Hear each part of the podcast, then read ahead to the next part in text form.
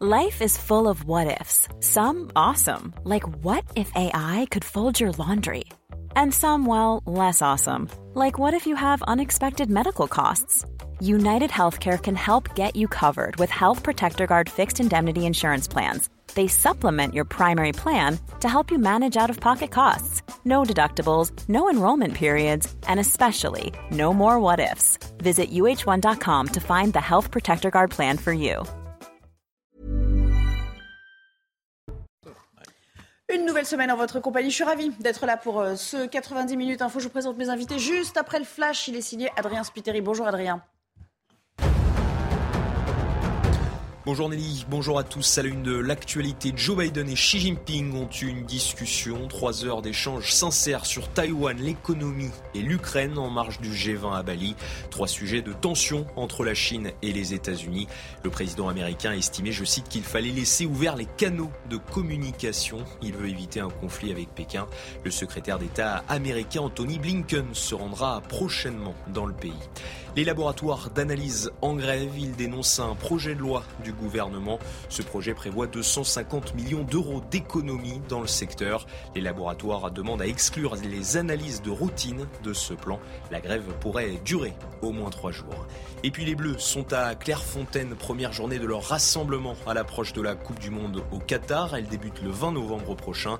Les champions du monde seront 26 et non 25. Marcus Thuram a été appelé par Didier Deschamps ainsi qu'Axel Dissassi. Le défenseur remplace Presnel Kimpembe, forfait pour le mondial.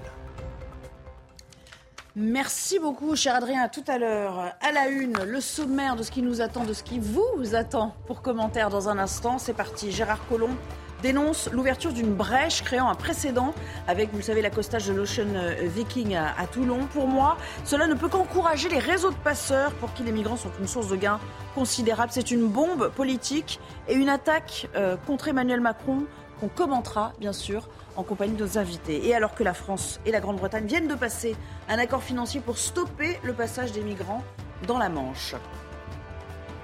Payer, c'est facile. Euh, en attendant, euh, euh, voilà, eux ne font que payer et nous, nous ne faisons que subir dans notre quotidien. Donc à un moment donné, j'ai plutôt tendance à dire que ça suffit. Dans votre émission également, on parlera de cette professeure d'un lycée de Montauban qui a été placée sous protection policière après une remarque faite à une élève en, abaya. Celle-ci avait enregistré puis diffusé l'échange sur les réseaux sociaux. Multiplication, amplification de la défiance, les profs se confient. L'attentat avec Mohamed Merah, nous avons euh, eu des tags Je suis Mera au sein de, de, de l'établissement. Dans des prestations orales, euh, nous avons vu euh, l'émergence d'un discours victimaire. Et ça permet justement de, de poser le cadre d'un discours identitaire qui aujourd'hui est parfaitement décomplexé et parfaitement assumé. Et puis l'inflation rampante, il va falloir s'habituer. Alors que la ristourne sur l'essence baisse considérablement à compter de mercredi. Écoutez.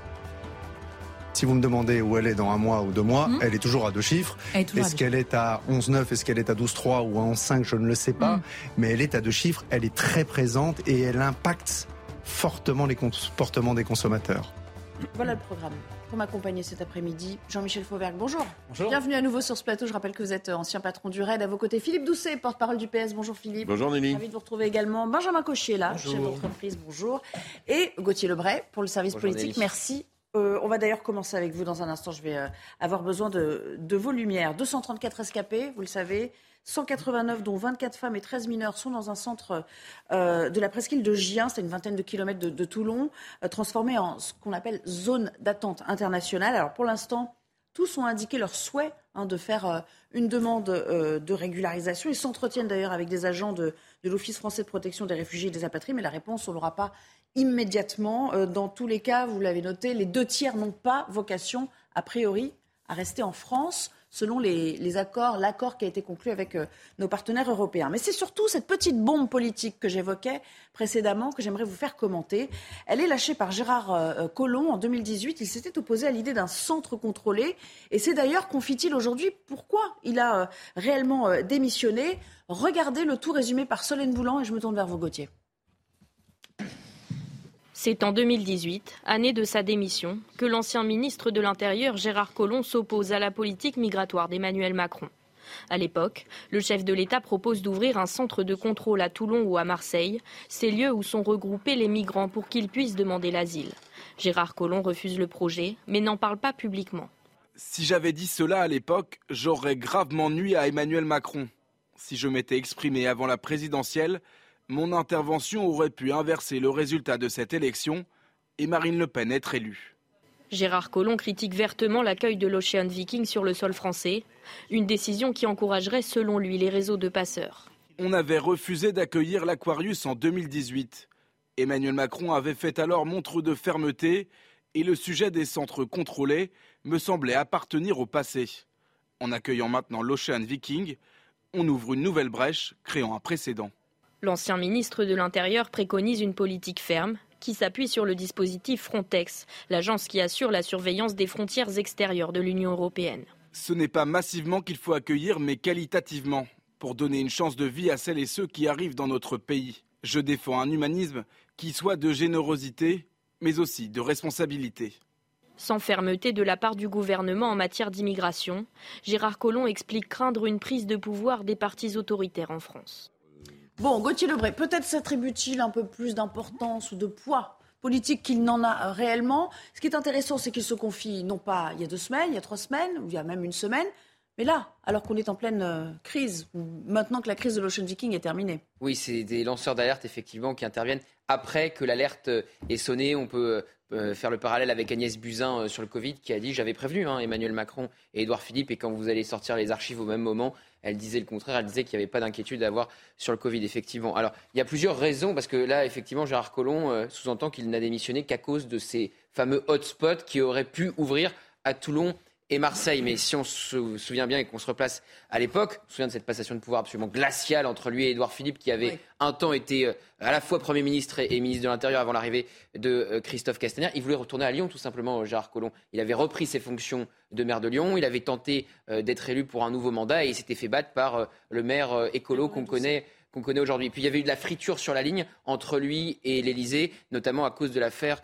Benalla. Donc il y a plusieurs raisons qui ont poussé effectivement Gérard Collomb à, démissionner à ce moment-là. Mais après, sur le fond, effectivement, ce qu'il dit est, très intéressant. Alors il dit même, euh, si j'avais parlé, effectivement, euh, ça aurait permis à Marine Le Pen d'accéder à l'Élysée. Donc déjà, c'est se donner un poids politique très important. Et puis c'est intéressant, ça veut dire qu'il a dissimulé des vérités pour pas faire monter euh, le Rassemblement national. Alors ça, très responsable pour un ministre de l'Intérieur, on en Voilà déjà, et puis c'est un cadeau fait à Marine Le Pen puisqu'elle va pouvoir l'utiliser euh, à l'envie avec euh, son état-major dans les médias, et c'est un sérieux coup porté à, Emmanuel Macron que de dire effectivement qu'il a dissimulé la vérité pour ne pas faire monter le Rassemblement national. Mais sur le fond, quand même, comme le dit Gauthier, sur le fond, le terme même de hotspot, est-ce qu'il a raison, Philippe Doucet, lorsqu'il dit le fait que la France, ça y est, ait cédé les faits, ait franchi le Rubicon, ça crée un précédent et de toute façon maintenant, euh, il y aura d'autres euh, d'autres Ocean Vikings dans le sillage de celui-ci. Bah, de toute façon, des Ocean Vikings, il y en a déjà depuis 2, 3, 4, 5 ans. Euh, et il y en aura d'autres qui soient On ne parle pas de ce tout accosté chez nous. c'est la première fois en France. Hein. C'est la première fois quand même. C'est la première fois en France. Mais la France ouvre un port pour laisser un, un bateau. La difficulté, c'est pour ça qu'Emmanuel Macron est furieux et à juste titre, c'est que Madame Mélanie elle-même ne veut plus, euh, enfin, elle-même, elle est sur une ligne de crête, puisque... Elle en a accueilli trois des bateaux. Elle en a accueilli trois, partiellement, mais elle les accueille. En entier. Euh, elle a fini par céder, elle a pris tous les équipages. oui, et puis Mme Mélanie, elle, dit, elle, dit, elle dit l'Italie a accueilli 90 000 migrants, on a pris notre part, maintenant aux autres de jouer le jeu. C'est pour ça que c'est une situation qui est compliquée, parce que l'Italie, comme l'Espagne, est en première ligne. Officiellement, ils sont censés accueillir selon le droit de la mer. Elle-même, Mélanie, elle est élue contre une logique migratoire, comme l'avait été précédemment M. Salvini. Au début, elle dit trois bateaux, avec sans les enfants, les malades, et puis finalement à la fin, bah, comme prévu, elle prend les trois, et il en reste un. Avec les enfants.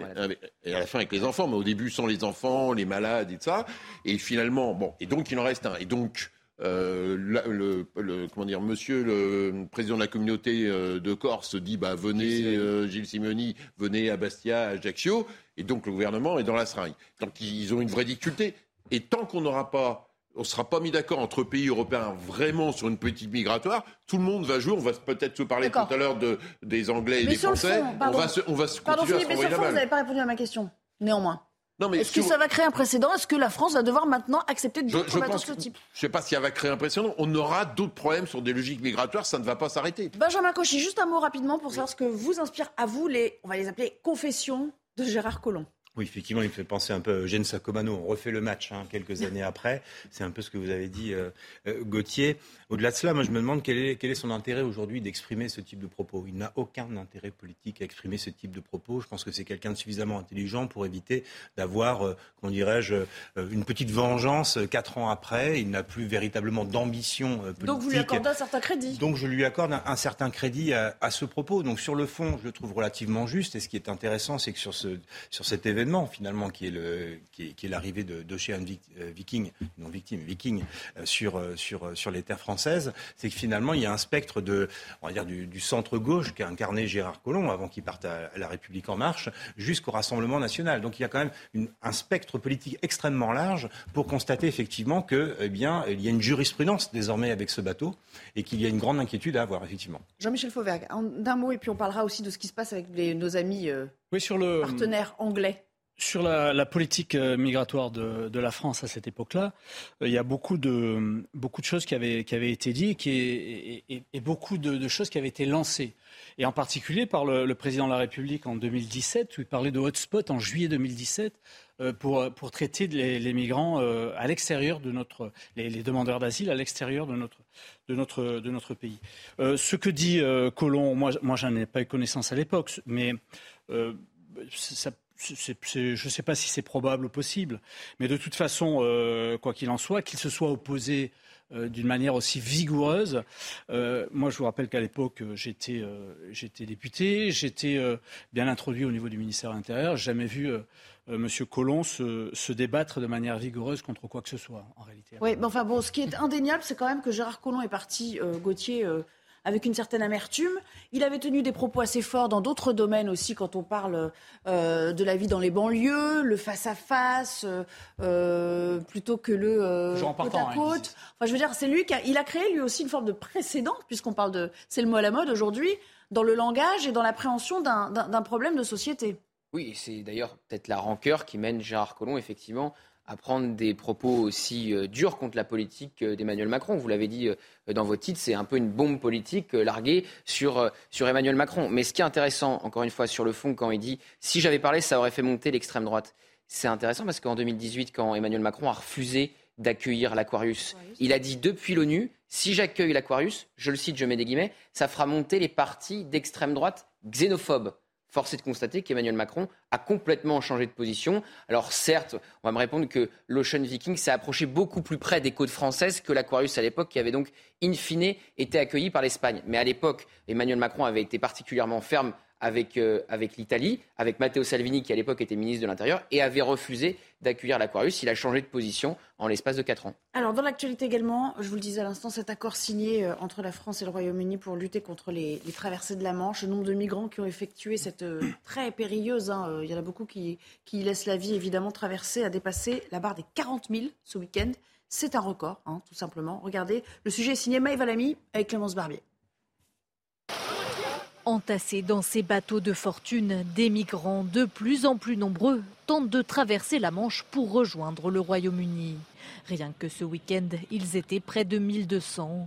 Une situation difficile à maîtriser pour la police aux frontières. Ça reflète en fait une impuissance à faire face aux, organisations de, passeurs euh, euh, très bien professionnalisées. Malheureusement, euh, nous sommes un peu impuissants euh, face à, ces dispositifs. La traversée de ces migrants est un sujet sensible entre la France et le Royaume-Uni depuis plusieurs années. Les deux pays ont signé aujourd'hui un nouvel accord de coopération. Londres devra verser 72,2 millions d'euros à Paris, qui en contrepartie s'engage à augmenter de 40% ses forces de sécurité sur les plages d'où partent les migrants. Il n'existe pas de solution miracle, mais ce nouvel accord nous permettra de garantir que les officiers britanniques et français travaillent main dans la main pour arrêter les passeurs de migrants.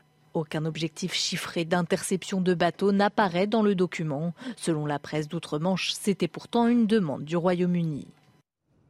Benjamin Cauchy, est-ce que c'est le bal des hypocrites?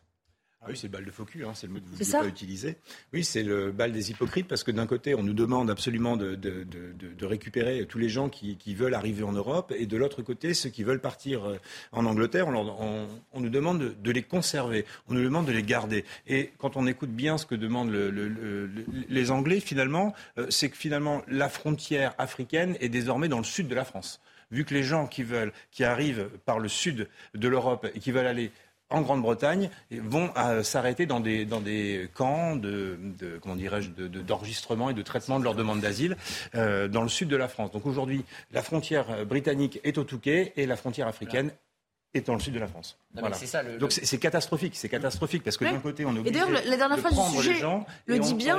on, nous, demande de reprendre ceux qui veulent partir de notre pays. C'est la, schizophrénie quand même. La dernière phrase, euh, Gauthier du sujet le dit bien. Euh, les Britanniques auraient aimé un objectif chiffré de ces bateaux arraisonnés. Il n'en est rien évidemment. L'intérêt de la France, c'est qu'ils traversent précisément. Alors la ministre de l'Intérieur anglaise est très très offensive. Elle avait parlé au Parlement en ce qui concernait euh, l'arrivée de migrants d'invasion. Ça avait créé beaucoup de remous euh, outre-Manche euh, sur la scène politique euh, anglaise. Effectivement, cet accord ne remet pas en cause ce qui nous pose un problème, c'est les accords du Touquet sous Nicolas Sarkozy qui met la frontière entre la France et le Royaume-Uni au Touquet. Alors cet accord, il prévoit que, en fait, c'est ce que dit la maire de Calais, on va faire quelque part le job des Anglais puisqu'ils vont ah nous donner 72 millions d'euros pour qu'on augmente nos effectifs de 40%. Donc on va mettre 350 policiers et gendarmes supplémentaires pourquoi Pour empêcher les migrants de euh, traverser la frontière et de rejoindre le Royaume-Uni, même si euh, tout à l'heure Elisabeth Borne a, effectivement réagi et on sentait qu'elle essayait d'amender un peu ce qu'on comprend de cet accord en disant que ça serait euh, du cas par cas et qu'on laisserait partir les... Que les empêcher, ça revient à créer une nouvelle jungle à Calais en fait c'est ça le, c'est le, chien qui se prend la queue. Elle dirait que, voilà, Elisabeth Borne a dit qu'il pourrait y avoir du cas par cas en fonction des différents dossiers et que certains pourront partir Donc on va faire au Royaume-Uni. Dans le sud de la France. Voilà, Philippe. Alors, à titre personnel, moi, je... soit on a une politique migratoire européenne et on a calé des choses. Ils sont plus dans l'Union européenne. Eux, ils sont plus dans l'Union européenne. Donc déjà, à partir du moment où ils sont plus dans l'Union européenne, je comprends même pas, à titre personnel, pourquoi on maintient les accords du Touquet. Parce qu'aujourd'hui, avant de mémoire, l'accord financier. On des accords bilatéraux. Des accords bilatéraux. Oui, d'accord. Mais maintenant, les Anglais sont sortis euh, de l'Europe, donc on n'est pas obligé de faire leurs frontières. Mais, ils avaient signé. Je termine, si vous voulez bien. Bah non, là, je vous interromps parce que vous dites une bêtise. Pour le coup, les Anglais avaient signé avec les Français, pas, avec l'Union européenne. Non, mais d'accord. Mais nous, on a signé cet accord-là dans bilatéral parce qu'ils étaient dans l'Union européenne et que donc on jouait le jeu, puisque comme on ne peut avoir des accords bilatéraux dans le code européen, ils sont sortis de l'Union européenne. Je vois pas pourquoi, à quel titre. Et en plus, on a eu des problèmes sur la pêche et tout ça, et, on voit qu'encore aujourd'hui, c'est compliqué, y compris entre les Anglais et les Français.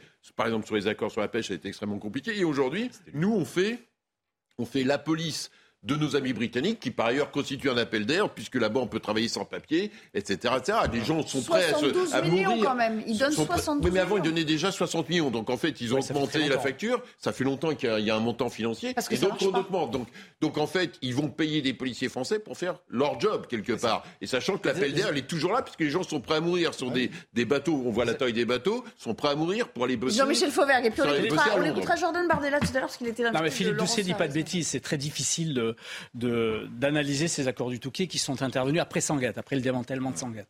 En réalité, euh, effectivement, depuis cette époque-là, la frontière britannique, elle est à Calais. Euh, et, et, avec des agents euh, britanniques et avec des agents français qui, font, qui jouent le rôle des agents britanniques. Et effectivement, le Royaume-Uni continue à avoir une politique migratoire débridée. D'ailleurs, ça prouve que, en sortant de l'Europe, on s'en sort pas non plus sur sa politique migratoire. Donc il n'arrive pas à avoir une politique... parce qu'il y a une instabilité au Royaume-Uni depuis euh, le Brexit. Il, n'arrive pas à avoir une politique migratoire euh, réelle. Il, favorise cette, euh, cette, cette, migration et donc il y a un appel d'air qui va vers le, qui va vers le Royaume-Uni. Je rajoute aussi pour avoir travaillé dans ce domaine et pour avoir dirigé un grand office qui s'intéressait à ça, que à chaque fois, nous, qu'on a eu des affaires importantes judiciaires, euh, les Anglais n'ont jamais collaboré. Et pourtant, les financiers des réseaux se trouvent en Angleterre. Donc tout ça, ça devient euh, une, des attentes unilatérales, quoi. On, Donc, on, accepte de jouer le jeu d'un côté, mais, pense, de l'autre, on ne fait pas. non, non, non, on je, les naïfs de l'histoire. Je, pense que, je pense que ce, sont des accords pour la forme. Je ne crois pas qu'on soit naïf dans ce domaine-là. Je pense que ça ne changera pas grand-chose. Alors, une dernière, euh, un dernier euh, extrait que j'aimerais vous faire commenter, parce que vous savez, c'est parmi tout l'attirail de solutions que chacun préconise. Il y a cette question des demandes d'asile qui seraient traitées uniquement en ambassade qui a ressurgi. Ça peut éventuellement être un début de commencement de solution, bien que on a, bien conscience que ça ne va pas tout résoudre non plus. Eh bien, ce matin, Jordan Bardella, euh, président du Rassemblement national, était pour également sur notre antenne. Écoutez. La France accueille chaque année 450 000 personnes de manière légale, incluant les demandeurs d'asile, dont deux tiers sont déboutés, ne sont pas renvoyés, les mineurs étrangers non accompagnés, qui généralement ne sont ni mineurs ni isolés, sans parler des clandestins, 600 euh, 000 d'après M. Darmanin, 900 000 d'après M. Stefanini. Donc la politique migratoire en France est hors de contrôle. Ce qu'il faut faire, je le disais, c'est un, récupérer des frontières, deux, traiter l'asile dans les ambassades et dans les pays de départ, trois, mettre en place le principe de pushback et de refoulement systématique des bateaux qui voudraient venir en France. Les secourir, oui, les accueillir, non. On raccompagne dans les ports de départ et pour cela, il faut donner beaucoup plus de moyens à nos autorités policières et notamment à Frontex. Philippe Doucet, ça peut marcher ou c'est illusoire complètement? Ah, Franchement, pendant le reportage, je, vais expliquer en plateau, vous êtes opposant politique dans un pays allez, d'Afrique, on va désagréer avec personne, où ça se passe pas bien politiquement, vous allez sonner à l'ambassade de France, qui est, euh, où il y a probablement des agents des services de renseignement euh, du, pays en question qui surveillent les allées et venues. Donc vous êtes opposant politique, vous allez sonner, je voudrais avoir le droit d'asile ça n'existe pas. Le sujet, c'est que vous avez des vrais réseaux de passage parce que les gens, simplement, vous êtes dans plein de pays où les États sont déstructurés, où il n'y a plus d'État, où il y a la guerre, où c'est un bazar. Hein. Donc, ils ont, Donc, il y a un moment où ils entrent de facto dans la clandestinité, quoi. Bah, en fait, ils ont envie de sortir de là. Pour, euh, s'ils sont prêts à mourir en Méditerranée ou dans la Manche, j'aime autant vous dire qu'ils vont pas les sonner une ambassade pour dire est-ce que je peux rentrer? Ça n'existe pas. Allez-y, je vous en prie. en plus, c'est les consulats hein, qui traitent de ça, c'est pas les ambassades du tout. Donc, euh, mais effectivement, l'idée d'aller dans un consulat, euh, dans une ambassade, si vous Les consulats sont souvent rattachés. Euh, il y a des services consulaires dans l'enceinte des ambassades. Bon, après, pas tout le temps. On, peut jouer sur les mots. Ça dépend des villes. Pas tout Allez, le temps. allons-y. Et en particulier dans les pays difficiles. Mais de toute façon, effectivement, moi, je, je, ces arguments-là sont, sont, sont, effectifs. L'idée, c'était au départ de traiter les demandes d'asile de l'extérieur, mais en faisant des hotspots, en faisant des, des ensembles européens où on traitait de ça, et ça avait commencé, on avait commencé à le faire à un certain moment. Donc il faut, il faut euh, réactiver tout ça et traiter nos demandeurs d'asile effectivement à l'extérieur du territoire européen. Ah, il nous reste que quelques secondes, un petit, une petite réaction à cette suggestion. Mais là, ça concerne que les demandeurs d'asile, donc ça veut dire que ce n'est pas la majorité non plus. Hein. Non, ce n'est pas la majorité. Je pense qu'il y a des, dizaines de milliers de personnes qui arrivent et qui ne sont pas, euh, qui ne sont pas du registre de, la demande d'asile. Pour autant, c'est une proposition que Jordan Dardella fait ce matin chez vous, mais j'ai cru entendre Bruno Retailleau, sauf erreur de ma part, dimanche matin à 10h, dire exactement la même chose. Donc encore une fois, sur ce sujet, malheureusement, que, que vous le vouliez ou non, il y a une quasi-majorité majorité euh, en France pour faire en sorte que les demandes pour faire. Moi aussi, je me suis dit, ils ils sont pas très loin ces deux-là. J'ai cru un instant qu'on était sur Iré Chanson, euh, Gauthier. Euh, donc, ce que je voulais vous dire, c'est qu'il y a une majorité de Français qui sont pour ce principe de faire en sorte que les que on déborde un peu, mais Gauthier, pour la dernière intervention. Pays comme le Rwanda. Petit dégagement politique. Pourquoi pas? Pourquoi pas? Non, mais sur... propose autre chose, Jordan Bardella, parce qu'il était là ce matin. Vous l'avez écouté in extenso. Ah bah, euh, plus vous êtes à droite de l'échiquier politique, moins, moins, moins vous voulez de. Quoi bah, sur les OQTF, il veut, qu'elles soient appliquées. Bah, alors par exemple sur les OQTF, quel est le vrai problème des OQTF C'est les laissés-passer consulaires qui ne sont pas délivrés par les pays d'origine. Alors, qu'est-ce qu'il propose Jordan Bardella? Il propose de couper par exemple tous les visas, euh, de couper euh, les transferts de fonds des étrangers vers leur pays d'origine. C'est ce qu'avait d'ailleurs proposé Arnaud Montebourg. Ça avait tué sa campagne présidentielle. Il n'était même pas candidat. Et l'aide au développement, on supprime aussi? Bah, je cas conditionné. Ah oui, toutes les aides possibles et imaginables si les visas euh, ne sont pas délivrés, ou plutôt si les laissés-passer consulaires ne sont pas délivrés, oui, c'est les propositions du Rassemblement Fin de cette première partie. Merci Gauthier d'être passé euh, sur le plateau. Et euh, non, mais on a encore plein de temps pour commenter d'autres sujets qui sont tout aussi importants. À tout à l'heure après la pause. Votre programme avec les déménageurs bretons, des déménagements d'exception. On dit chapeau les bretons. Information sur déménageurs-bretons.fr. Et oui, l'économie, pour vous parler de cette folie toujours dans les stations-service, c'est même pire que pendant euh, la crise que l'on a connue en octobre, surtout en région parisienne et à Lyon, où il y a vraiment une pénurie de carburant dans pratiquement une station sur deux. Alors, euh, pourquoi? Parce que euh, il faut voir que les ristournes vont s'arrêter mardi soir, c'est-à-dire, pour être concret, mercredi matin, le rabais de l'État qui était de 30 centimes dans l'espace station passera à 10 centimes. Et le rabais de Total qui était de 20 centimes, vous le voyez, passera à 10 centimes. Ça veut dire que les prix à la pompe vont grimper et que il y avait le week-end du 11 novembre, on s'est rué dans les stations, on a vidé euh, les pompes, si l'on peut dire, et maintenant, eh bien, euh, ces stations se retrouvent à sec. Alors, le gouvernement euh, veut mettre un terme à ces aides. On peut se poser la question pourquoi? Eh bien, tout simplement, il veut mettre un terme à ce quoi qu'il en coûte, ce qui a tout de même coûté, si je puis dire, 4 milliards et demi aux caisses de l'État. Et même si les taxes sont rapportées plus d'argent à l'État parce qu'il y a eu cette hausse des prix, eh bien,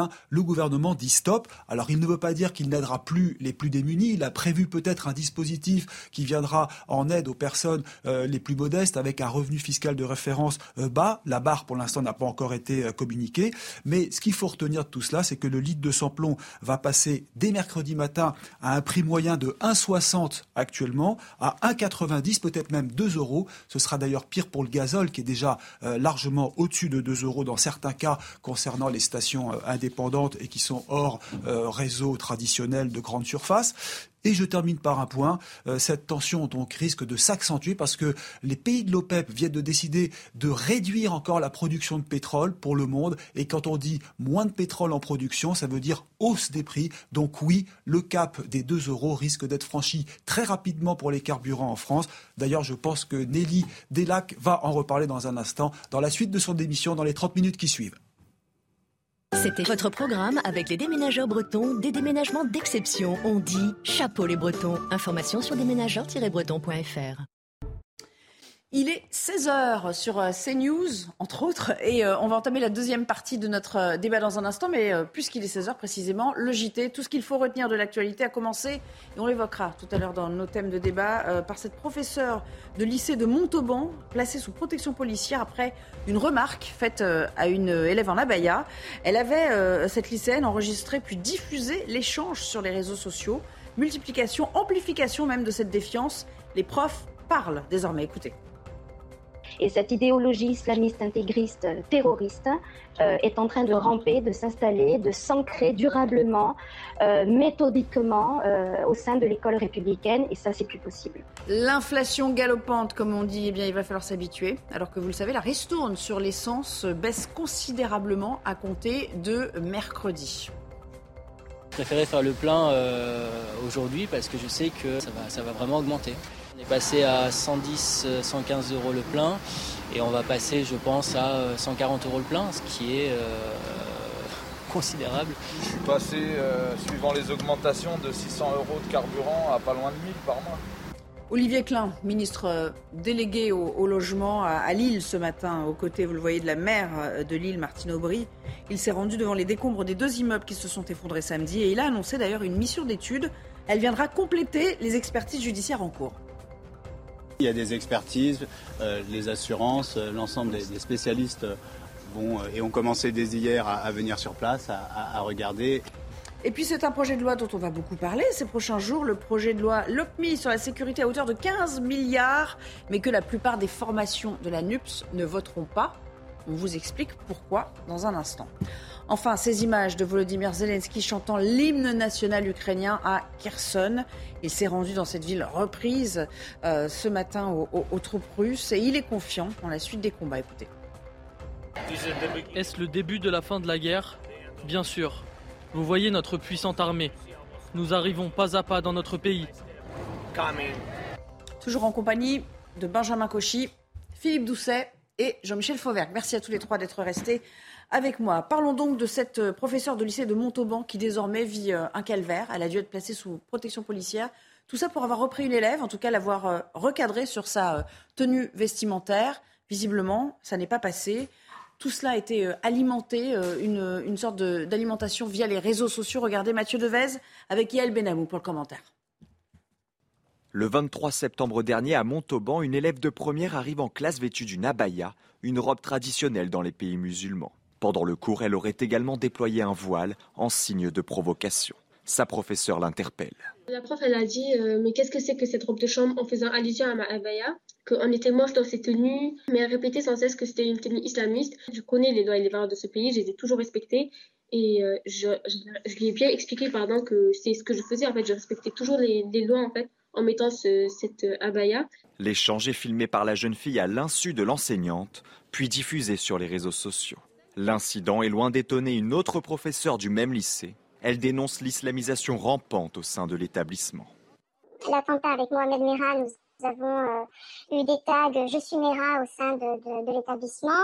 Dans des prestations orales, euh, nous avons vu euh, l'émergence d'un discours victimaire et ça permet justement de, poser le cadre d'un discours identitaire qui aujourd'hui est parfaitement décomplexé et parfaitement assumé. Notre hiérarchie a conscience de ce qui se passe mais ne mesure pas euh, l'impact que cela a à avoir, puisque nous autres enseignants, nous sommes en première ligne, nous, avons ça à gérer euh, au sein de nos classes, sur nos bancs, et cette idéologie islamiste intégriste euh, terroriste est en train de ramper, de s'installer, de s'ancrer durablement, méthodiquement au sein de l'école républicaine, et ça, c'est plus possible. Des forces de l'ordre ont même été déployées autour du lycée. Elles patrouillent aux heures d'entrée et de sortie. Philippe Doucet, il n'y a pas beaucoup de réactions du côté du ministère. Puis on le rappelle quand même, euh, on en a beaucoup parlé ces derniers jours, euh, y compris euh, dans nos émissions, hein, sur CNews. 717 signalements d'atteinte à la laïcité pour le seul mois d'octobre, c'est-à-dire que ça a doublé par rapport au mois précédent. on n'est plus dans un épiphénomène là. Bon là, ça prend des proportions assez extrêmes parce qu'effectivement, cette prof est sous protection policière. Mais quand même, il faut dire, faut, faut plus banaliser cette espèce d'impunité de certains élèves à à se pointer à l'école et à faire tout ce qu'ils veulent et, dire c'est la faute du prof en fait Je ne crois pas que c'est doublé. Je pense simplement que le ministère a demandé à ce que tous les cas soient remontés, ce qui n'était pas le cas avant. Donc je pense que les 700 cas existaient avant. Donc, euh, bah non, mais en fait, les inspections d'académie ont demandé euh, aux professeurs que l'ensemble des cas soient remontés, alors qu'auparavant, euh, euh, c'est comme l'histoire des plaintes dans un commissariat. si vous voulez pas qu'il y ait de chiffres, bah, vous prenez pas les plaintes. Donc là, maintenant, entre guillemets, les plaintes des profs sont remontées, les incidents sont remontés. Et donc, du coup, le chiffre augmente. Mais je pense que le phénomène existait bien avant les 717. Après, ce que la professeure que vous avez interrogée dit, on le retrouve à chaque fois, c'est qu'à un moment donné, quand vous n'avez pas une hiérarchie qui est claire, avec des directives claires, bah, vous laissez les profs tout seuls. Donc à un moment donné, dans la loi 2004, il y a la loi sur le voile. Est-ce que les abayas sont considérés comme un signe religieux ou pas? Donc chaque prof va se retrouver, se retrouve tout seul puisqu'il n'a pas le directive. Donc à un moment donné, bah, il faut être au clair sur des directives. Et les directives, connues aujourd'hui de la loi 2004, tous les élèves ont à peu près compris qu'ils ne pouvaient pas rentrer avec un voile, une kippa, une croix euh, de 30 cm dans une école. C'est posé, c'est calé. Sur abaya, camis, etc. La règle n'est pas claire. Donc après, chacun, euh, il y a des petits malins qui jouent sur les lignes. Bah, donc, et les profs se retrouvent tout seuls en première ligne. Donc il faut simplement que tous ces profs ne se retrouvent pas seuls. Il faut que les règles du jeu soient posées. Et donc si euh, l'abaya est considéré comme un, comment dire, un vêtement euh, donnant euh, prosélytisme religieux, il est interdit dans les écoles, les inspections d'académie sortent la circulaire et ça descend. Et le prof, eh ben, il sortira, ou le directeur de l'établissement, plus exactement, il dira, bah non, voilà, c'est écrit sur la note, vous ne rentrez pas dans cette tenue-là. Point. Benjamin Cauchy, est-ce qu'on sous-estime aujourd'hui, comme le dit d'ailleurs ce prof très bien dans le reportage, enfin avec ses mots à lui, hein, euh, ou elle, euh, le, degré de, défiance? Il y a une phrase qui m'a frappée, c'est quand il dit euh, c'est complètement assumé aujourd'hui. On fait les choses et puis on les assume. C'est-à-dire que on fait les choses à la barbe et au nez du prof, soit dans la dissimulation, soit carrément dans l'affichage d'une tenue. Oui, euh, ce lycée n'est pas euh, uniquement marqué par ces deux événements. Le lycée Bourdelle à Montauban, j'habite à une demi-heure de, Montauban, euh, est le plus grand lycée de l'académie de Toulouse. D'accord. Donc c'est un, euh, j'ai envie de dire que c'est un symbole aussi stratégique euh, parce que pour moi, euh, c'est clairement, et là, Monsieur Doucet, je suis pas d'accord avec vous. Il y a peut-être effectivement une alerte plus importante faite par l'Éducation nationale pour faire remonter les cas, mais force est de constater aussi sur le terrain que les professeurs qui avant étaient sous une chape de plomb d'Omerta aujourd'hui commencent à parler. Il n'y a pas seul, il y a pas seulement deux professeurs, il y en a plusieurs professeurs. Il y en a qui ont fait des livres. Hein, 2500 élèves. Hein, c'est un énorme étabbissement. Oui, il y a de la défiance, il y a de la défiance généralisée. C'est au, directeur d'établissement de mettre euh, effectivement euh, ça dans, son, dans son règlement d'établissement. Conseil de discipline, si vous ne respectez pas. Il y a également plusieurs personnes qui sont voilées dans cet établissement. Ce sont des choses qu'il faut dire. Donc ça, aujourd'hui, le proviseur du lycée, laisse faire. La semaine dernière, M. Mustapha euh, me semble-t-il, le recteur d'académie de Toulouse, qui est arrivé euh, en 2020, euh, a minoré les faits dans la dépêche du Midi. La dépêche du Midi qui appartient à Bailey, la famille Bailey, qui dirige le Tarn-et-Garonne et Montauban depuis de nombreuses années. Il y a une omerta médiatique, il y a une omerta professorale qui, en revanche, ne supporte plus cette défiance, effectivement, euh, dont vous parliez, une défiance euh, qui, aujourd'hui, finalement, est une impunité. En tout cas, la lycéenne, elle euh, fait preuve d'un certain aplomb puisqu'elle nie, elle accuse la prof, elle a pris une avocate. Écoutons. Le professeur exige de pouvoir échanger avec elle à la fin du cours et à la fin du cours, elle sera avec sa copine et il va y avoir un échange où euh, le professeur va euh, tenir des propos assez euh, choquants pour la cliente, puisque sa tenue va être assimilée à, de l'islamisme. Et bien évidemment, Aminat va rétablir la vérité en indiquant qu'il s'agit d'une simple robe, qu'il n'y a aucune connotation religieuse ou autre, et que par conséquent, elle n'est absolument pas dans l'illégalité et que justement, elle est au contraire bien respectueuse des valeurs républicaines. Jean-Michel Fauvert, un peu facile. C'est le la prof a surinterprété complètement. Écoutez, tout à l'heure, vous demandiez si, euh, si c'était assumé. Euh, c'est plus qu'assumé, c'est euh, provoqué. on est dans la provocation constante. Aider des réseaux sociaux, et, et, on, on, est sur, sur des ennemis qui ont été désignés, qui sont les frères musulmans, qui sont l'islam politique, qui sont les islamistes, etc. Et il y a eu une loi qui a été votée. Il y a eu une loi qui a été votée, c'est la loi sur les principes républicains. et j'ai été toujours étonné, moi, que elle ne elle n'a pas été votée ni par les gens du Rassemblement national qui se sont abstenus, euh, ni par les LR qui ont voté contre. Donc c'est une loi qui est importante sur laquelle on peut s'appuyer. Mais c'est vrai qu'on est là et on le voit avec l'avocate sur une inversion des, choses. Comme il y a une inversion aussi euh, de la culpabilité des policiers par rapport aux délinquants.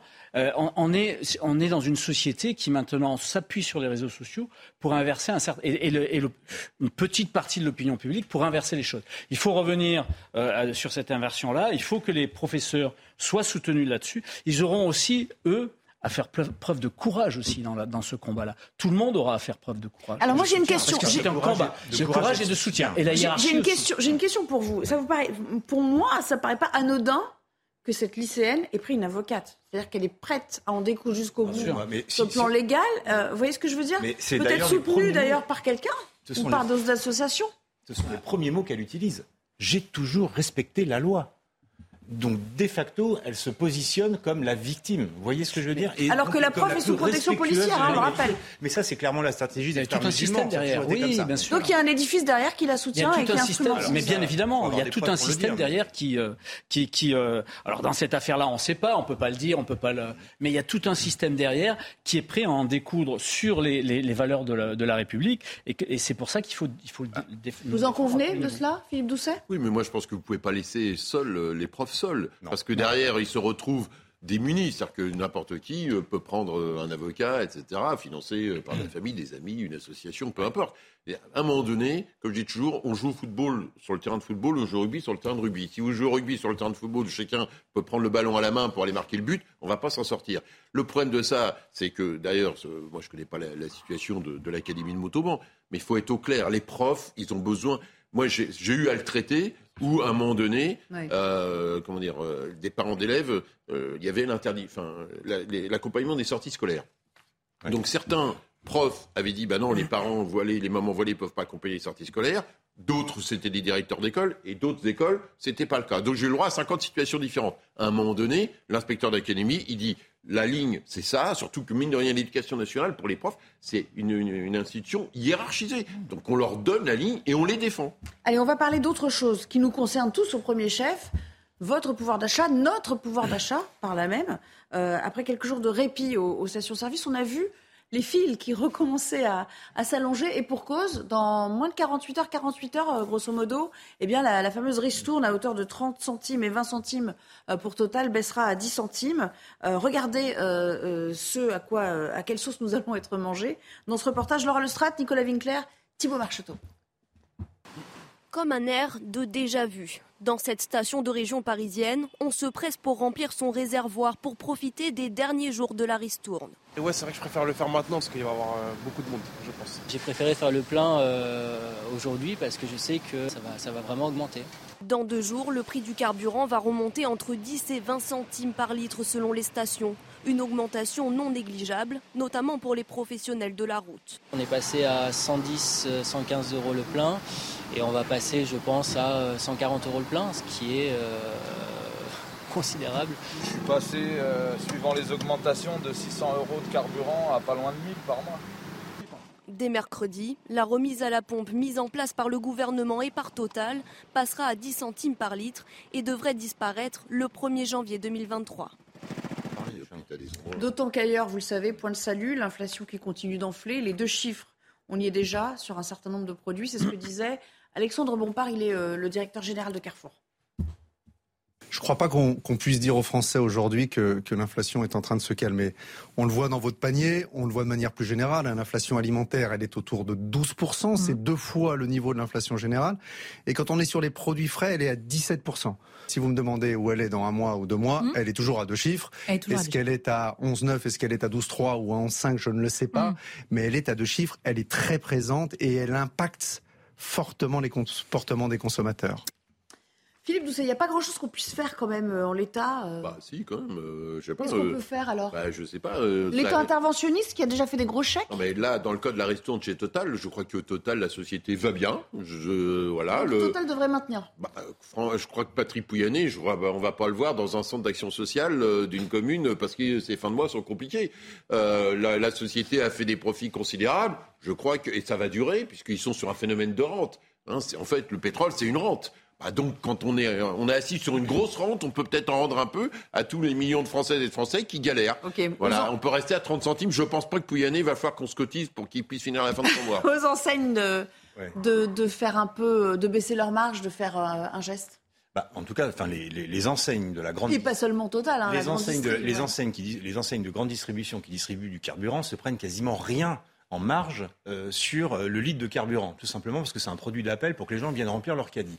Donc eux, on va pas pouvoir leur demander grand-chose. Que Total ait fait des milliards de bénéfices et qu'ils souhaitent par philanthropie euh, soudaine vouloir continuer cette ristourne, why not? Mais en tout cas, ce qu'on peut faire, nous, c'est demander à l'État, parce que vous dites qu'il y a une situation de rente pour Total, mais il y a une situation de rente pour l'État. Sur les 1,90€ que j'ai dû payer la semaine dernière pour remplir ma voiture, le litre de gasoil, clairement, il y a 65% qui va dans les caisses de l'État. Donc soit l'État, effectivement, fait une ristourne qu'il a prolongée le 16 novembre. 16 novembre 2022, la veille des 4 ans des Gilets jaunes, le gouvernement décide de supprimer les ristournes. Oh, vous croyez qu'il a pensé à cette date? Non, il n'y a pas pensé, mais je trouve que parfois les calendriers ont des, ont des, ont des hasards particuliers. Hein. Il faut avoir le sens de l'humour dans cette situation. Euh, c'est un sens de l'humour qu'on a sur un plateau, mais lorsque vous allez dans une station essence et que euh, la semaine prochaine, il va falloir mettre 30 balles de plus, 30 euros de plus, pardonnez-moi, pour remplir, on pas le choix. Pour, remplir son, son, réservoir. Et je peux juste vous donner les prix d'inflation de quelques autres éléments. Euh, pain et céréales plus 9,9%, la viande plus 11%, le lait, le fromage les œufs plus 12,6, le poisson plus 16,5, les légumes frais plus 17,5. Juste anecdote, je suis allé sur un marché à Paris hier, 30 euros le kilo d'haricots verts. 30 euros le kilo d'haricots verts. Ah, Donc avec un salaire à 1400 euros, c'est insolvable. Ça veut dire renier sur tout le reste, en fait. Mais ça veut dire renier sur le tout. Les vacances de Noël. Il y a même plus de vacances. on voit les, changements de consommation alimentaire. Hein, bien sûr. consommation mais même les déplacements à Noël, les gens vont rester chez eux. Peut-être que ça va euh, entraver les, réunions ah, familiales. ils, vont voilà. faire, ils vont faire Noël en Zoom, hein, sans aucun doute, effectivement. Mais on, en rigole, mais c'est extrêmement dramatique. Et je voudrais juste avoir une pensée pour les chefs d'entreprise, les artisans. Vous parliez des professions euh, libérales, les infirmières libérales pendant la pause. Euh, moi, je pense surtout aux artisans, aux commerçants qui ne peuvent pas absolument répercuter ce surcoût de, carburant euh, sur, euh, sur leurs clients et qui se trouvent complètement étranglés. Donc là, il y a vraiment une alerte. Et là, c'est pas à Pouyanné, comme vous dites, Monsieur Doucet. Je pense que c'est au gouvernement là de prendre la mesure des choses. Mais ils peuvent, peuvent appeler. Je crois qu'ils ont le portable de Monsieur Pouyanné pour lui dire, euh, Monsieur Pouyanné, mais ça marche vous maintenez la, vous maintenez la resto. Autrement, on fait un truc qui s'appelle les super profits, puis on y va, comme l'Union européenne va le faire, comme etc. etc. Ah ça marche comme ça. Il va falloir mettre une petite injonction, une bah, généralement, enfin, sauf, sauf si on pense que Monsieur Pouyanné est un philanthrope et qui va, qui l'appelle en direct disant oui, je vous ai entendu, je donne 20 centimes, mais je maintiens la ristourne. Je pense que malheureusement, ce type de personnage, c'est manifestement sur la pression euh, puissante que ça se met en place. C'est mauvais ennemi, hein, pardonnez-moi. Non, mais j'ai rien contre ah le monsieur en tant que tel. Hein. J'ai pas de sujet par rapport à ça. Lui, simplement, c'est un être, c'est une élite mondialisée euh, où lui, il gère euh, ces histoires. Il nous a quand même expliqué par rapport que son salaire avait il gère 150 hein. pays. Il gère, je crois, que Total doit être présent dans 150 pays, et donc, bah, la France, c'est un pays bien Jean-Michel Fauvergue, en tout cas, oui, non, mais après, on a un troisième invité aussi. Je vous, je vous redonnerai la parole après. Vous avez ne vous inquiétez pas. c'est juste pour ça. Ça risque quand même d'être. Mais on continue d'en parler. ça risque d'être un coup de massue en janvier pour les salariés. Parce qu'ils vont se rendre compte quand ils vont voir leur fille de salaire, vous savez, le bulletin qu'on reçoit à la fin du mois, mm. bah, ils vont bien voir que c'est pas du tout au niveau de l'inflation, l'augmentation qu'on est censé avoir au début de l'année. Ça va être 3%, 5% dans le meilleur des cas. Euh, et l'inflation qui sera à, à 8, 10 sur une inflation à deux, à deux, chiffres, euh, ça va être difficile, effectivement, sur les, bulletins de salaire de rattraper l'inflation. Il y a eu des augmentations euh, d'inflation, il y a eu des protections particulières que le gouvernement a mis en place. Euh, il y a eu la protection, d'ailleurs, on parle de 30, centimes de total, mais c'est aussi les 30 centimes de, de, l'État qui va, qui va diminuer. je parlais des deux ristons, ouais. Qui, qui, mm. va se transformer en 10 centimes. à un certain moment, la protection que, que l'État donne doit être revue parce qu'il ne peut plus euh, euh, jusqu'à un certain moment, protéger les, choses de cette manière-là. Alors, il y a, effectivement euh, des, choses, des choses à faire. Je suis, je suis tout à fait pour, moi, que ceux qui peuvent payer essayent de, participer à cette... et en particulier, on parlait de Total. Pourquoi pas continuer là-dessus s'ils le désirent et ça serait bien, effectivement... S'ils le désirent, vous voyez, vous n'avez pas la même approche. Ça, ça, ça serait bien, effectivement, qu'il y ait un peu de pression derrière pour qu'ils le désirent. Voilà. Euh, on, le désir. On va, on, va, le dire comme ça. Le, susciter le, désir. Le désir se suscite, effectivement. ça comme ça. Euh, mais mais euh, ce qu'il y a, ce d'important aussi, c'est de faire en sorte que, euh, au niveau des salaires, effectivement, ces salaires puissent augmenter là où les entreprises peuvent les augmenter. quand elles peuvent le faire, avec, avec des redistributions qui sont nécessaires et importantes. Un dernier mot, donc sur, je, ne vous ai pas oublié sur les Un dernier mot, 17 novembre 2018, 1,48€ le prix de du litre de gasoil. C'était la veille des Gilets jaunes. Ou 1,48 Voilà, on va arriver à 2 euros. le 17 novembre 2022. Donc je tiens vraiment à mettre en alerte le gouvernement euh, qu'il faut faire quelque chose. Et sur les salaires, le gouvernement aussi peut faire quelque chose. On appelle ça la baisse de charge. Allez, on va s'interrompre à nouveau. On reviendra pour parler d'un projet de loi qui ne fait pas l'unanimité, seulement qu'on puisse dire, euh, euh, lors de son arrivée et son examen dans les prochains jours à, l'Assemblée nationale. 1000 amendements déposés contre le projet de loi d'orientation et de programmation du ministère de l'Intérieur, c'est-à-dire sur la sécurité. 15 milliards dans la balance à gauche, on, estime que cet argent ne va pas être affecté de manière adéquate. À tout à l'heure.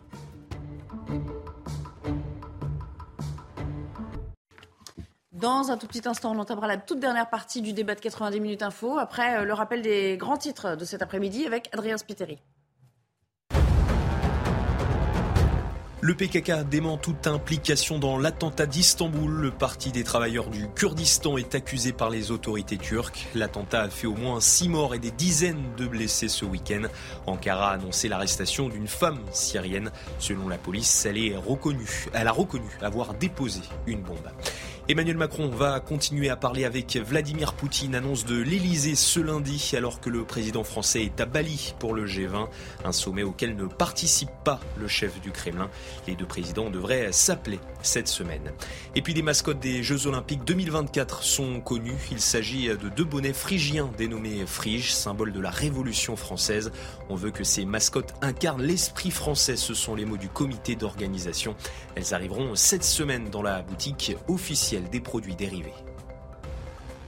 Merci beaucoup. Eh ben, écoutez, euh, vous croyez pas si bien dire, on, va vous faire commenter cette image. Les friges, ça vous parle? Vous, avez vu euh, les prochaines mascottes de 2024 Super. Vous trouvez que c'est bien fait, que c'est convaincant? À quoi ça vous a fait penser? Un bonnet phrygien précisément Oui, ça m'a rappelé. Euh, ça m'a ça sympa. Ça m'a rappelé un bonnet phrygien. J'ai trouvé ça sympathique. Pourquoi pas? Est-ce que c'est euh, sur ce sujet-là que les Français doivent faire de la polémique et se prendre la tête? J'en suis pas convaincu. D'accord. Bon bah si écoutez. Ça, si ça permet de rappeler euh, nos couleurs nationales partout sur la planète, moi ça me fait plaisir. Ok, bah très bien. au moins un qui est convaincu. Est-ce que vous trouvez convaincu, ça non, mais en tout cas joli? Bah ça vous déplaît pas en tout cas. Philippe Doucet, vous trouvez ça esthétique J'ai jamais été un fan des mascottes pour tout vous dire. Elle a au moins le mérite euh, de rappeler euh, effectivement nos couleurs nationales et la Révolution française. Euh, tant qu'à avoir un symbole, voilà. Ah, c'est intéressant. parce que je vous pose la question, vous êtes tous à peu près. Jean-Michel Fauvert, vous, êtes, vous trouvez ça pas mal moi, aussi Je suis intéressé de, de, savoir quelle sera la, la mascotte pour 2023 pour les, les, la, coupe, de, la, coupe, de, rugby, euh, après le match magnifique qu'on a fait devant la. Ah oui, c'est vrai. Pour le reste. Vous étiez devant votre télé C'est quand même mieux, c'est que Footix pour les, pour les, pour les connaisseurs de mascottes. Souvenez-vous de Footix en 90. Moi, je trouvais ça raté, perso. Voilà, bah, donc finalement, ça a l'air d'être un peu mieux. Bon. tout le monde va redécouvrir ce qu'est un bonnet phrygien. Allez, revenons, à, revenons à, des choses un peu plus sérieuses. On va vous parler de la LOPMI. C'est le projet de loi d'orientation et de programmation du, euh, du ministère de l'Intérieur qui arrive à l'Assemblée nationale. 15 milliards d'euros supplémentaires sur 5 ans, 8500 postes de policiers, mais plus d'un millier d'amendements à examiner, c'est dire si ça va être compliqué à l'Assemblée nationale. Rappelons que le projet de loi a passé sans encombre un premier examen au, Sénat dominé par la droite, évidemment. 15 euh, milliards d'euros, ce qui fait dire à Gérald Darmanin, regardez, après les 10 milliards d'euros du euh, quinquennat précédent, on a fait un bond de 50%. Euh, oui, mais tout le monde n'est pas pour. À commencer par LFI et plusieurs formations de la NUPS, à vrai dire. Bonjour Hugo Bernalicis, merci de nous rejoindre. Euh, sur euh, notre antenne en, direct. Je, rappelle que vous êtes député euh, LFI du Nord. En gros, ce que vous avez dit, je vous cite, hein, je vous cite vous-même, les priorités affichées vont pas dans le bon sens parce que l'objectif c'est de mettre 30% de bleu en plus sur le terrain en poursuivant la, et c'est vous qui le dites, militarisation des services de police. Qu'est-ce que vous avez voulu dire Qu'est-ce que ça sous-entend?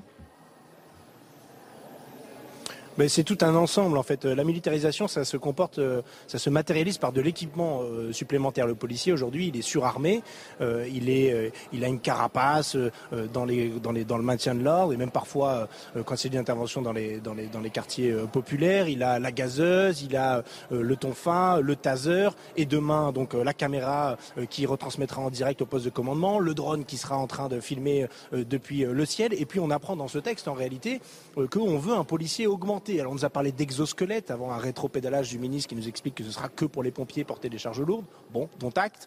Euh, on nous explique d'ailleurs que pour le contrôle migratoire aux frontières, euh, on veut avoir des lunettes augmentées. Vous savez, des lunettes avec lesquelles, sur le, sur le, sur le, verre de la lunette, on puisse accéder aux fichiers de police. C'est marqué comme ça dans le, dans le texte. Donc, en fait, ce qui vous euh, chagrine, cette militarisation, en fait, ça ressemble à du Robocop, du Robocop dans le texte. Moi, j'ai pas envie de Robocop. En fait, je ne veux pas de Robocop sur le terrain. Je veux des policiers de proximité qui soient dans des gardiens de la paix, euh, qui soient pour la désescalade, euh, qui soient en capacité de faire usage de leur discernement et pas d'être contrôlés eux-mêmes par, par tout un appareillage de haute technologie. Si je vous comprends bien, donc vous êtes contre le côté euh, suréquipé, américanisation en fait des forces de police, mais sur le fond et sur le fait qu'il y en ait 8500 supplémentaires et qu'on vienne grossir les rangs, c'est-à-dire qu'on y ait une présence policière supplémentaire sur le terrain parce qu'il y a des besoins, parce qu'il faut réaffecter, parce qu'eux-mêmes le disent, hein, les policiers euh, le disent. Euh, vous êtes pour ou vous êtes contre, philosophiquement, une présence policière plus euh, conséquente?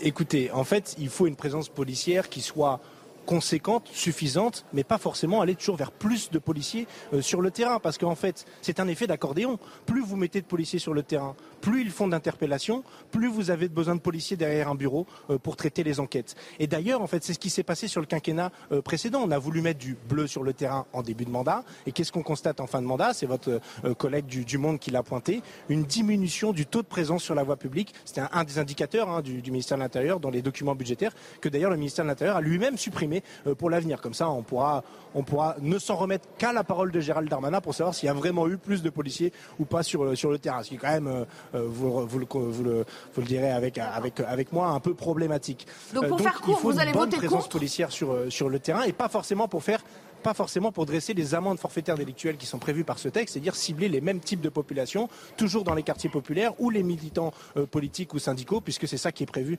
par ce texte. Je ne veux pas de cette police-là. Nous voulons une police républicaine de proximité qui soit contrôlée et qui ait sa capacité de discernement qui soit mise au cœur de, de, la stratégie et des objectifs. Ok, donc je, vais rebondir sur ce que vous venez de dire.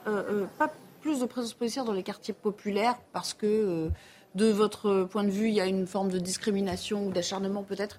Or, dans ces mêmes quartiers populaires, vous le savez, vous savez, ce sont là que se déroule le plus de trafic euh, de, stupéfiants. C'est peut-être là qu'il faut aller aussi. Non, mais le trafic de stupéfiants, c'est pas, pas dans les centres-villes quand même. Vous transformez ce que attendez, vous transformez ce que je viens de vous dire. Déjà, vous êtes mal bah informé sur le trafic de, stupéfiants. Euh, ben, si, si, les têtes de réseau n'habitent pas dans les quartiers populaires. Encore, vous ne le sauriez pas, mais évidemment, vous ne le savez pas, donc je vous l'apprends. Ils mais non, mais c'est là que se trouve la cam, donc dans les quartiers, y aller, la récupérer et souvent, souvent, souvent, Souvent, les, chefs des trafics de stupéfiants sont d'ailleurs euh, ailleurs qu'en France euh, et pas du tout sur le, territoire national. Donc ce qu'il faut, ce n'est pas des brigades anticriminalité, des bacs qui viennent faire les cow-boys en nombre supérieur.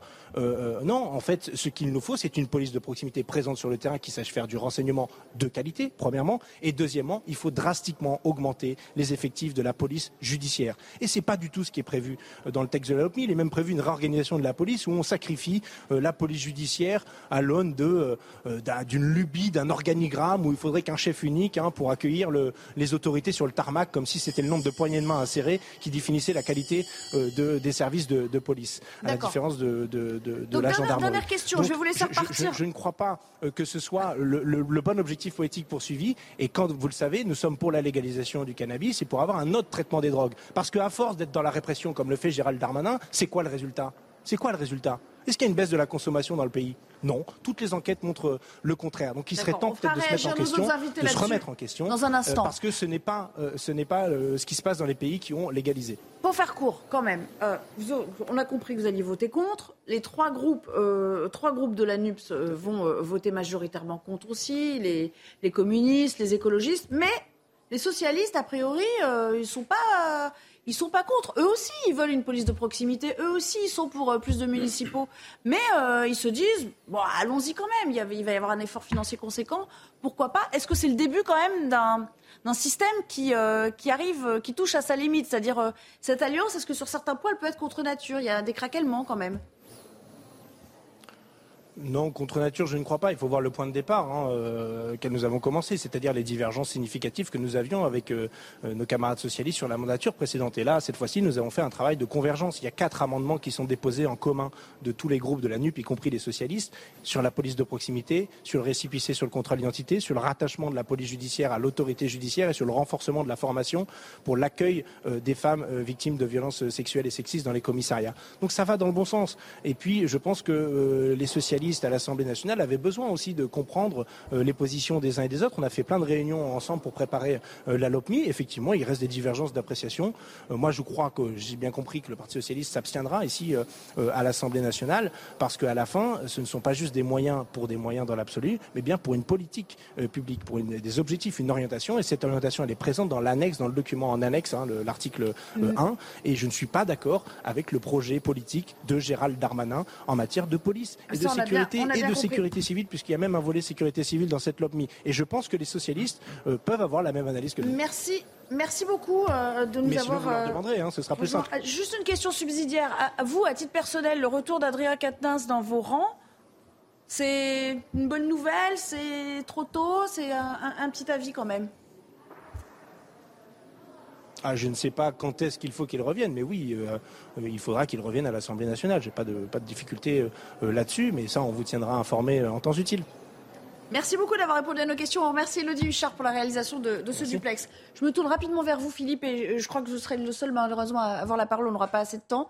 Vous, le PS va s'abstenir là-dessus? Il y a deux choses. Le groupe socialiste au Sénat a voté pour. Et euh, a priori, je pense qu'il y a encore en cours de discussion, le groupe socialiste à l'Assemblée nationale va s'abstenir. Parce que dedans, euh, la police républicaine, la police de proximité, euh, nous, on est évidemment pour cette logique-là. La question des moyens sur la cybersécurité est un enjeu très important, parce qu'il y a énormément aussi toutes les fraudes, cartes bleues, tout ce qui est avec un enjeu sur toutes les questions de cybersécurité qu'il ne faut pas sous-estimer, et c'est un des, des, atouts de la loi.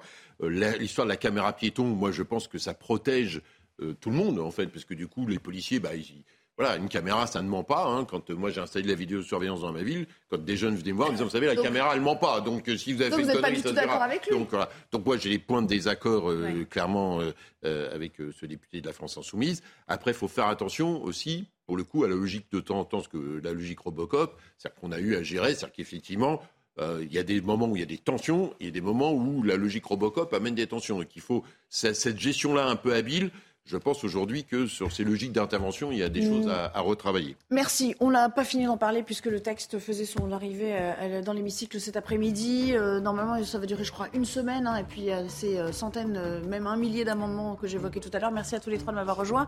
Dans un instant, vous retrouvez Laurence Ferrari, Punchline, 17h. Et moi, je vous dis à demain, 15h30, sur ce même plateau. Excellente soirée.